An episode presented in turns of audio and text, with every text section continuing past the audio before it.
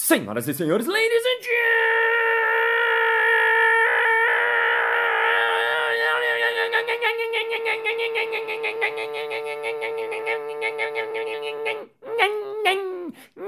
gentlemen, mesdames et messieurs, recepcionistas e recepcionistas. E está começando mais um Balascast Música.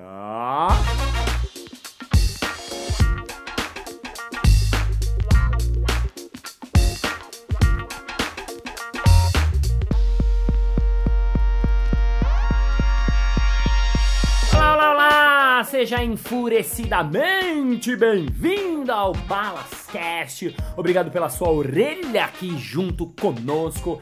Quem for de São Paulo, não esqueça que eu estou em Cartesio Mantra aqui. Venha lá no Teatro Eva Hertz com o espetáculo solo Bagagem, que tá muito legal, um solo absolutamente novo. E se você estiver em São Paulo, se você for de São Paulo, se você conhece alguém em São Paulo, venha porque está muito legal. E hoje continuamos a segunda parte da nossa entrevista com ele que é demais. Para quem ouviu a primeira entrevista sabe que é muito foda mesmo. Ele é fundador da Perestroika, que é uma escola que começou em Porto Alegre, tem em São Paulo, Belo Horizonte, Porto Alegre, tem até em Portugal e agora, especialmente para os seus ouvidos, nosso convidado de hoje, Felipe Anguinoni. Palmas. Entrevista com Felipe Anguinoni, segunda parte.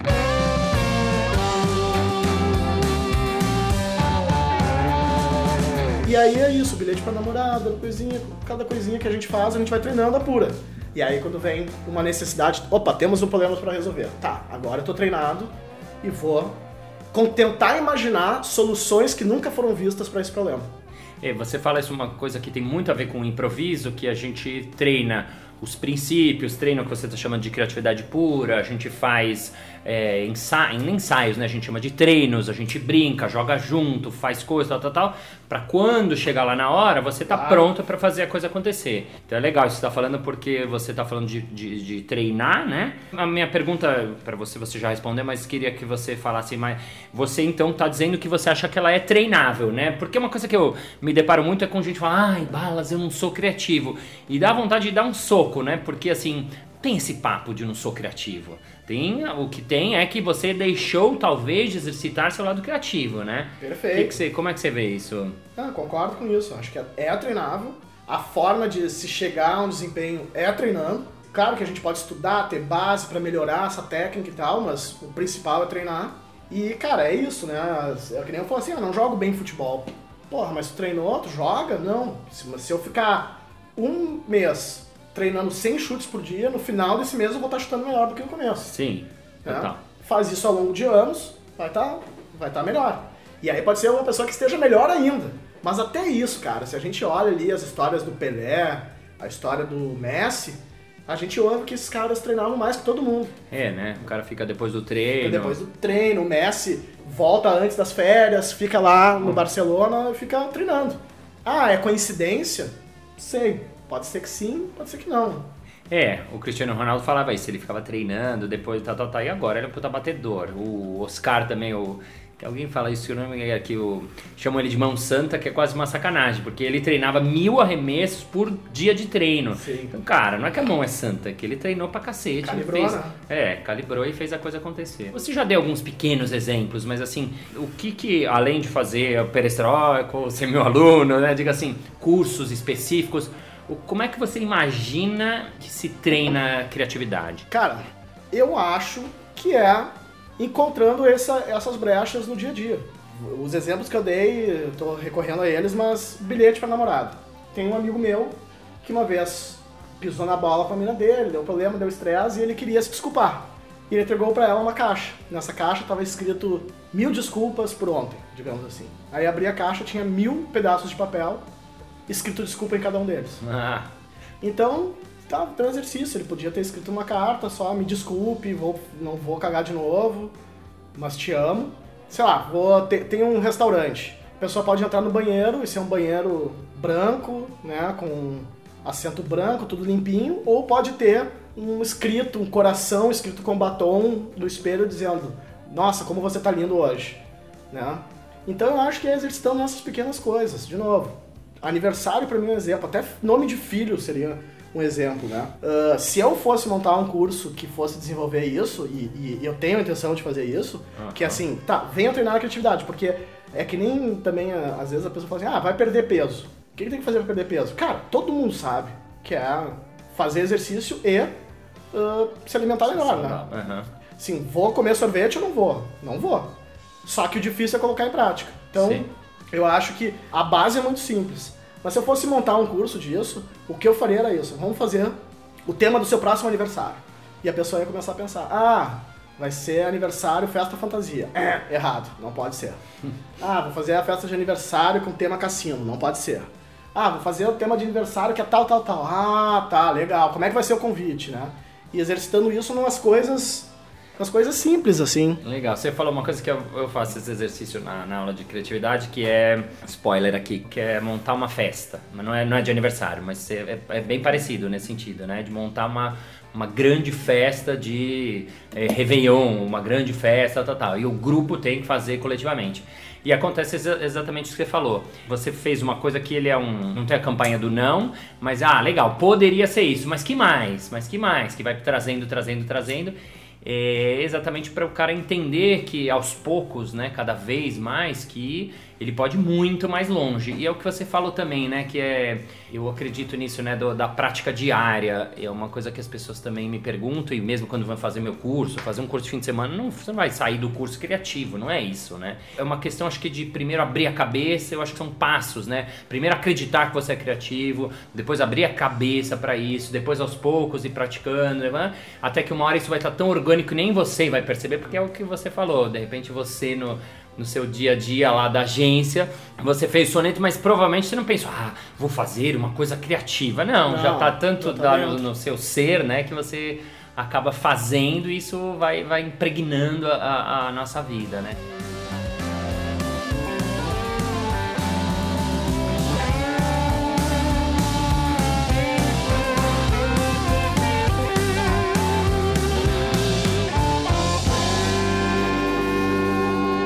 Coisa que eu ia te perguntar que eu acho que tem um pouco a ver, né? A gente, você também trabalha no universo corporativo, eu faço muita empresa e eu vejo isso, né? O que, que você vê nas empresas? Porque assim, eu dou muita aula de criatividade, a minha chama improviso e criatividade, então não é, é o que o improviso pode trazer uh, ah, para você ser mais criativo, mas ainda assim eu vejo que as empresas falam muito, mas ainda praticam muito. Pouco. Falam muito, mas praticam pouco. Como é que você vê isso, assim, dentro desse, desse mundo corporativo? O que, que você enxerga nas suas andanças? Ou talvez, ou não, ou talvez você não concorde? Que, como é que você vê que a galera tá... Não, concordo, cara. Eu acho que o universo corporativo tem muito disso. Eu trabalhei... Eu acho que não dá para dizer que eu trabalhei dentro do universo corporativo, mas eu trabalhei numa órbita muito, muito próxima dele, que é agente de propaganda, que presta serviços para essas pessoas pessoas. Sim. Então, primeiro, eu vou lá, tenho reunião com a pessoa de marketing, de comercial, de não sei o que e tal, entro nas empresas, vejo aqueles, aquelas salas cheias de baia que parece Gilbert mesmo, né? Sim.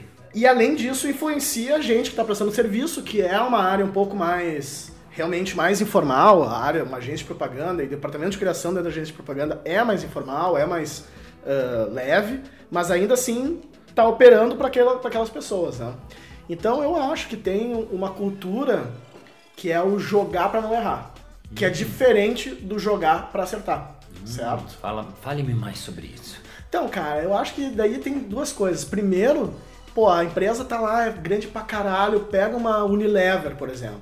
Aí eles têm lá o, a embalagem do sabonete. Aí tu fala assim, ah, tive uma ideia para mudar aqui a embalagem do sabonete. Puta, cara, botar uma frasezinha na embalagem do sabonete é um puta trabalho que eles têm que parar a máquina, perdem produção de não sei quanto tempo, tem que mandar botar o outro clichê, não sei o que, fazer um nosso negócio. É complexo mesmo. Então, eles, essas empresas se otimizaram num nível estrutural, racional tão perfeito uhum. que assim, cara, vamos manter a máquina funcionando. E quando vem alguma coisa de mudar, é uma coisa que, puta, ah, mas aí a gente vai parar, a gente não sabe se isso vai dar certo ou não. Ao mesmo tempo, quando a gente olha as pessoas que crescem nas empresas, as pessoas que são altos executivos, tipo presidente, vice-presidente, são umas pessoas que tu nota que elas souberam dentro desse sistema inovar mesmo e fazer umas coisas ousadas, sabe? Uhum. E aí tem todo o negócio de ah, inovação, vai em empresa, e os caras querem falar de inovação e como é que se faz inovação. Meu, tem vários teóricos de inovação, de estruturação de inovação. E para mim, de novo, para mim, inovação é uma coisa muito simples, que é coragem. Inovação é coragem. Inovação é coragem. Ó, boa essa, hein? Inovação é coragem. Inovação é o seguinte: inovação dentro da palavra inovação tem uma coisa que é nova, que é novidade, que é uma coisa nova, que, tem, que parece ser a mesma coisa que criatividade, mas não é. Então tem uma coisa nova ali que pretende dar mais resultados, melhorar o desempenho. Se ela é nova, ela não foi testada naquelas condições. Se ela não foi testada, quando a gente coloca em prática tem um risco. E esse risco pode ser calculado, mas tem um risco de dar errado. E aí, numa estrutura que é feita para não errar, que é feita para manutenção do sistema, puta, lutar contra todo esse sistema e falar, não, nós vamos fazer um negócio que tem o risco de dar errado, é assim, não, mas como assim? E aí falta coragem. E aí as pessoas vão e, ah, olha só, quero ser inovadora, quero que minha empresa seja que nem a Apple. O Steve Jobs, quando pergunta quem é inovador, a resposta mais óbvia que vem é Steve Jobs. É a primeira. Primeira. Elon Musk, mas sei lá, às vezes uma pessoa pode até dar lá um exemplo, tipo, ah, Nelson Mandela. Não sei se é o exemplo claro, assim, mas poderia acontecer. Uhum. E pra mim é isso, se a gente vai ver a história de vida de qualquer uma das pessoas, ou da maioria que as pessoas dizem que são inovadores, cara, ah é, Steve Jobs sabia que o Steve Jobs tomava ácido uma vez por semana, sei lá quantas vezes na faculdade, largou a faculdade, vendeu a primeira leva de computadores sem saber como, não, como ele ia fazer para entregar, então tinha até uma irresponsabilidade. Ele fez tudo isso. Tu faria essas atitudes aqui? Uhum. Porque tu entende que o, o, mesmo Steve Jobs que inovou lá, ele tomou decisões que não é jogar para não errar, largar a faculdade. Puta que pariu, mas tu vai largar a faculdade para fazer o quê? Para ficar tendo aula de caligrafia? Mas então teve uma coragem ali. Uhum. Vai pegar a, história do Elon Musk, deve ter alguma coisa assim. Vai pegar a história do Nelson Mandela, meu, ele pegou e ficou não sei quantos anos preso. Hum. 20 anos preso, 20 e tantos anos preso, não sei exatamente. Puta, ele foi contra o sistema, ele foi um, uma figura de, de, luta política. Tu teria coragem de ser um lutador político? Ah, Gandhi. Tá, Gandhi abriu mão de tudo e falou, não, não vou guerrear, vou ficar aqui, vou fazer greve de fome, não preciso de nada, vou ficar só com a minha roupa do corpo. Tu teria coragem? Então, olha como as pessoas que são inovadores na prática, na, na aplicada, na criatividade pura, na coragem pura, eles também demonstraram. Uhum. Então, se tu é uma pessoa que tem medo de tudo, que é cagão, que não quer errar, que não quer falar lá com o chefe, dizer, não, eu sei que é arriscado, não, então tá, eu, eu me arrisco, se der errado eu saio da empresa, sabe? E comprar as brigas não acontece. Aí eu, eu acho que é isso que, que rola em, em, grandes corporações. Muito bom isso. Você pode então tomar um ácido por semana que você pode vir a ser o Steve Jobs. Olha essa informação, você. Cara, eu não quero, eu não quero fazer apologia ao uso do ácido, mas o que eu quero dizer é o seguinte: que tomar um ácido uma vez por semana não quer dizer que vai dar tudo errado. Sim. Tá, né? tá. Pelo menos algumas, alguns bons exemplos a gente tem Sei. na história do mundo pra, pra. Sei, sensacional. Muito legal isso, porque você está falando de coragem, que é uma coisa, quando eu te perguntei da, das empresas, acho que tinha muito a ver com isso, né? A gente. E é difícil mesmo, né? E, a, e, às vezes a coragem não é por porque tem um esquema muito grande, porque a empresa é muito grande, porque o departamento é muito grande, porque às vezes a, a hierarquia é difícil, né? Às vezes, outro dia me contrataram numa palestra e falaram, não, a gente quer que eles sejam criativos, mas não muito, né? Então, putz, então não muito. Então, como é que um diretor desse vai ter um time criativo? É muito difícil, né? Então, gostei dessa, dessa definição. Você, você, quem que você, você falou alguns que, que o público cita, tem alguém que, que, que você fala, puxa, esses caras são os caras que eu acho que são criativos, inovadores, ou principalmente saindo da, da, do mainstream, assim, ou tem gente que você andou pesquisando, que fontes, que você, tem alguma coisinha assim de, de que o cara, puta, me interessa muito, eu quero ir atrás disso, desse ou daquilo, dessa fontezinha? Ah, cara, assim, eu não, não tinha essa resposta pronta na, na, na ponta da, da cabeça e talvez se eu pensasse mais algum tempo eu, eu teria. Mas eu vou te dizer o que, que veio na cabeça, surgiu enquanto Boa. tu fazia a pergunta. Pra mim veio Led Zeppelin e Red Hot Chili Peppers. Uau, dois de música, que legal. Dois Por que eles espe especificamente? Cara, eu acho que são os caras que, assim, o Led Zeppelin é foda, né? Eu não sei o quanto tu conhece, não sei quanto a audiência conhece aí, mas se a gente pega o que tava rolando de música até eles, a gente pega as músicas dos Beatles e pega até o último álbum que o Beatles tinha lançado antes deles surgirem, e eu vi a última faixa do último álbum, e eu vi a primeira faixa do álbum do, do Led Zeppelin, tu nota assim que, opa, o que, que aconteceu aqui? teve, que eu acho que é mais ou menos a mesma coisa que os Beatles fizeram, o que, que tinha de música antes deles, eles começaram a tocar, pum, veio outro negócio, o Led Zeppelin era primeira música, já é uma pancada, já ouve o baixo, já ouve a bateria toda desconstruída, que eram os caras assim que o, o Jimmy Page já era guitarrista conhecido, já tinha tocado numa banda grande e poderia falar, não, vamos manter aqui, vamos manter aqui, vamos seguir os Beatles, vamos fazer uma coisa mais ou menos aqui, vamos manter o status quo. E os caras foram lá e fizeram um negócio totalmente diferente, totalmente diferente do, do, que se esperava, totalmente experimental. E aí entra o fator que eu acho que tanto dele quanto do Red Hot Chili Peppers tem uma questão que eu acho que na criatividade é sonegada, que é a disciplina, né? Ah, é, os caras muito disciplinados, né? O Flea é loucão, loucão, loucão. Bizarramente, tu olha pro cara no palco e fala, nossa, que isso? E o cara sai pra caralho, é um puta músico, teve formação clássica e toca trompete, o pai dele uh, era músico também.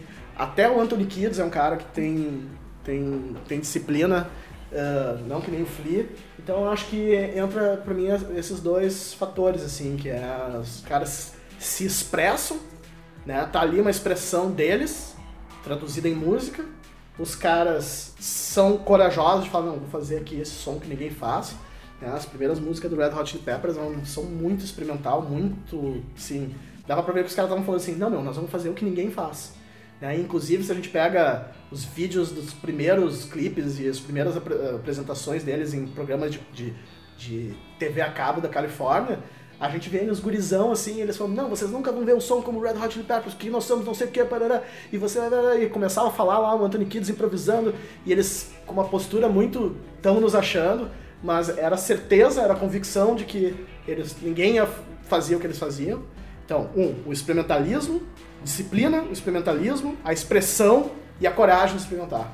Disciplina. Eu falei experimentalismo, mas não, é disciplina, expressão Expressão. Ou seja, tem ali ele se manifestando através da música e coragem.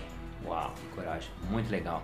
Para terminar esse episódio, é, cantarola uma parte do, do, do, Led Zeppelin ou do Chili Peppers, primeira música que vem na cabeça que eu vou cantar junto com você. Tá. A capela, pela primeira vez, ao vivo, valendo. Puta que pariu, que nervoso. Vamos lá. Quero, mas só pra dar um final tosco, assim. Sim, Beavis e Butthead. Beavis, é isso.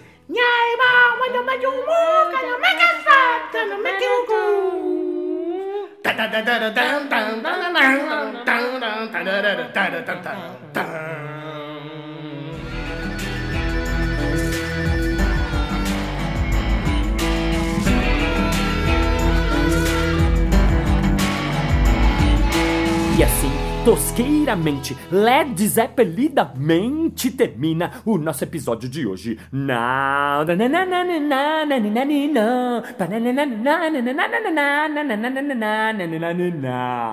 Muito bem, muito bem, muito bem. Chegamos ao final de mais um episódio. Ah! Mas na segunda-feira que vem tem mais. Ei! Se você quiser saber mais da Perestroika, entra lá no site deles, tem vários cursos muito incríveis e muito legais. E também no Balascast, que é o grupo que tem lá no Facebook Pede a sua aprovação lá que eu te aprove lá. Eu vou colocar mais informações da perestroika just for you. Because we are the world and we are the perestroika and we are muscle and I'm Ballas and because Candice and Abraham the Cabo are the Mad Max because the world needs creativity because innovation I don't know what the fuck is it but it's very important just for me, just for you and just for our heart. Love you, it's very nice and see you next birthday. Bye bye. Criatividade é inventar uma maneira nova de falar Led Zeppelin. LED. Olha, eles inventaram o quê? A luz de LED. Antes. Por isso que eles são inovadores. Oh, sorry. E tem aquela música deles também. LED Laura. Me leve pra casa, Led Zeppelin. Ok, não, nem põe isso.